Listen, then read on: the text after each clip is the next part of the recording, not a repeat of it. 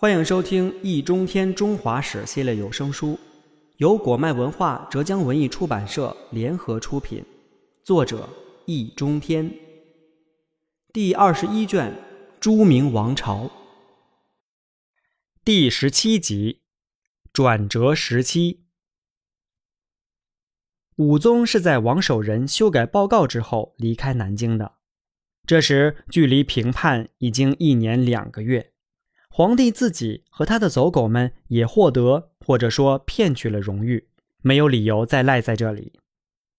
南京人民则暗地里额手称庆，因为这位威武大将军郑国公闹得帝国的副都鸡犬不宁，处女、寡妇和小猪都被江滨搜索。后一动作的原因竟是“猪”与“猪”谐音，大将军下令禁止养猪和杀猪。帝王的荒唐，从来只有你想不到，没有他做不到。不过凡事都有谢幕的时候，武宗的游戏生涯则以悲剧告终。由于捕鱼，他落入水中，差点让自己喂了鱼。此后，皇帝作为病人回到北京，并在三四个月后孤独的死去。三十一岁的他没有留下儿子，也没有遗嘱。内阁大学士杨廷和便奉太后懿旨抓捕江彬，迎武宗堂弟朱厚熜入京。这就是明世宗，俗称嘉靖皇帝。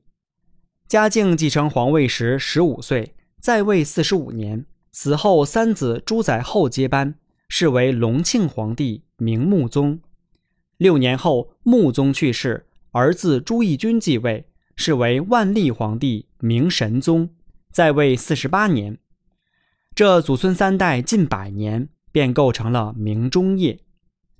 明中叶的政治特点是皇帝不作为，阁臣窝里斗。嘉靖创造了二十年不见大臣的记录，万历也数十年不上朝，朝廷成为严嵩和张居正等人依附太监，上演各种勾心斗角戏码的舞台。这当然是只能以后再说的话题。但那祖孙的惊人相似之处却让人好奇：难道他俩真的是一个修仙，一个抽鸦片吗？主要原因恐怕还是前面闹够了。其实只要稍加留意，便不难发现，明代前期很折腾。朱棣夺皇位，宣德征越南，英宗伐蒙古，宁王反南昌，成化初年则民变不断，只有后面部分和弘治年间天下太平。难怪除了太祖和成祖，前面的皇帝都短命，后期的则病态。光宗朱常洛干脆就是病人，甚至没能活到使用自己的年号太昌，在位时间其实只有一个月。接班的两个儿子也都有心理问题。天启是什么事都不管，专心致志的做木匠活，天下成为魏忠贤的；崇祯则什么人都不信。大权独揽，疑神疑鬼，刚愎自用，结果是北京又变成李自成的，这叫什么呢？前期闹哄哄，中期懒洋洋，后期病殃殃。天启是等死的节奏，崇祯是找死的节奏。这样看，正德皇帝明武宗便成为转折点。实际上，到宪宗成化年间，帝国上层建筑的基本建设已经完成。国家机器也能自行运转，需要处理的只是历史遗留问题。难怪此后竟有三十多年无话可说，以至于做个大事年表都困难。武宗的历史使命则是释放能量，这能量既是他的，也是帝国的。不要忘记，大明王朝乃依靠元末起义而建立，因此聚集了巨大的能量。但是获得政权之后，朱元璋便不再愿意与他人分享自由，也不愿意像唐宋那样开放帝国。他和他的子孙甚至用了近两百年的时间来重修长城，就像农村老地主修建庄园的土墙和栅栏，既防狼群入侵，又防羊们出逃。朱棣以后的皇帝就是看守那份家业的，看家护院其实乏味，百年老店更是寂寞。成为留守儿童的武宗只好自封为威武大将军郑国公，但唯其荒诞，能量的释放才是井喷式和一次性的，以后便波澜不惊。嘉靖和万历不问朝政，也恐怕因为没啥可问。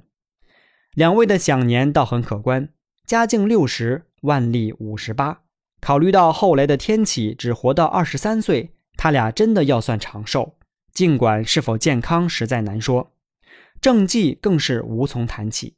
要知道，就连一贯歌功颂德的正史，在为他们立传时，都觉得无碑可述，乏善可陈。明中叶也成为转折时期，变化是同时代人自己感觉出来的。嘉靖三十二年的进士王可立，便在他所著的《建业风俗记》中这样描述：正德以前，南京的居民房屋矮小，厅堂大多在后面，即便有雕梁画栋，也风格简约。嘉靖末年，则不要说士大夫，就连普通百姓盖新房都要大兴土木、豪华装修，奢侈程度令人瞠目。文明礼貌则成为稀缺资源。过去在南京城，哪怕陋巷中或城乡结合部，也随处都能遇到质朴俊伟的忠厚长者、知书达理的翩翩少年。嘉靖末年，却只见纨绔恶少飙车打马。即便路遇尊长，也不避让致敬，全然不知礼数为何物。女人也今不如昔。万历二十六年的进士顾启元在客座赘语中说：“正德之前，南京民风淳朴，妇女深居简出，轻易不肯抛头露面，而以烧饭酿酒、针线女红为常。嘉靖之后，则纷纷浓妆艳抹，招摇过市，着装无异于娼妓。”他们对时尚的追求也由过去的十年一变改为两三年就要花样翻新。一言以蔽之，骄奢淫逸。北京也好不到哪里去。万历二十年的进士谢兆哲在《五杂组》中无不讽刺地说：“那个地方只有四种人多：宦官多于绅士，女人多于男人，娼妓多于良家，乞丐多于商贾。”早已不复为慷慨悲歌的侠义之地，这恐怕完全在朱元璋意料之外。朱元璋是个发达后不忘本的人，他崇尚勤劳简朴，厌恶奢靡和懒惰，反对任何华而不实的东西。进贡奇珍异宝只能让他愤怒，穿新靴子在雨地里走则会挨骂。这位开国皇帝跟所有白手起家的创业者一样，不希望身后出现败家子。当然，更不允许有人偷他的钱。实际上，朱元璋父子发明和重用厂卫，尤其是让太监掌管特务机构，未尝没有反腐倡廉的初衷。他们认为，宦官没有子孙后代，皇宫就是自己的窝，哪有自家偷自家的？可惜他们忘了，宦官是家奴，不是家人，没有义务帮你省钱，帮你进行廉政建设。就算不敢贪污。难道还不能索贿受贿吗？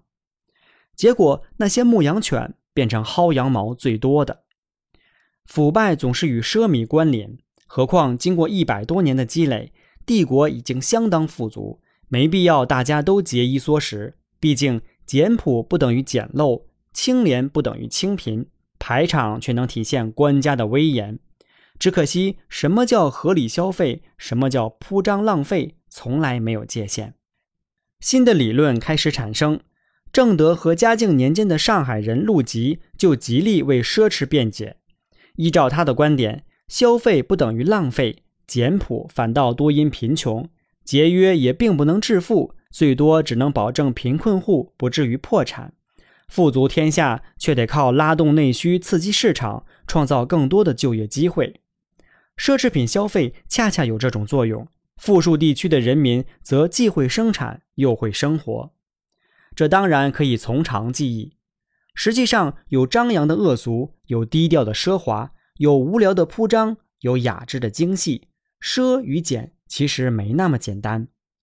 财富和资本没有去向，不能用于改善民生、科技创新和扩大再生产，只能用于穷奢极欲，才真是大问题。观念变了，也才是最重要的。民间用语生动地反映了这种变化，比如宋元以来就已经有了的“营生”和“生计”等词汇，到明代便明确包括在商业在内，做生意也逐渐成为贸易活动的专有名词。这可是全民共识，生存是要经营和运作的。难怪武宗要在皇宫里开个店铺了。京师风气之变也可以得到合理的解释，正如谢兆哲自己所说的：“帝都所在，万国来朝，交易皆四远之货，奔走皆五方之民。本地人游手好闲，不务正业，当然活成那个样子了。”现在很清楚，农业帝国并不排斥商品经济，统治模式也并非一成不变。因此，生活方式和产业结构都可能改变，尤其是在最高当局不管事的时候，以及天高皇帝远的地方，比如长江三角洲。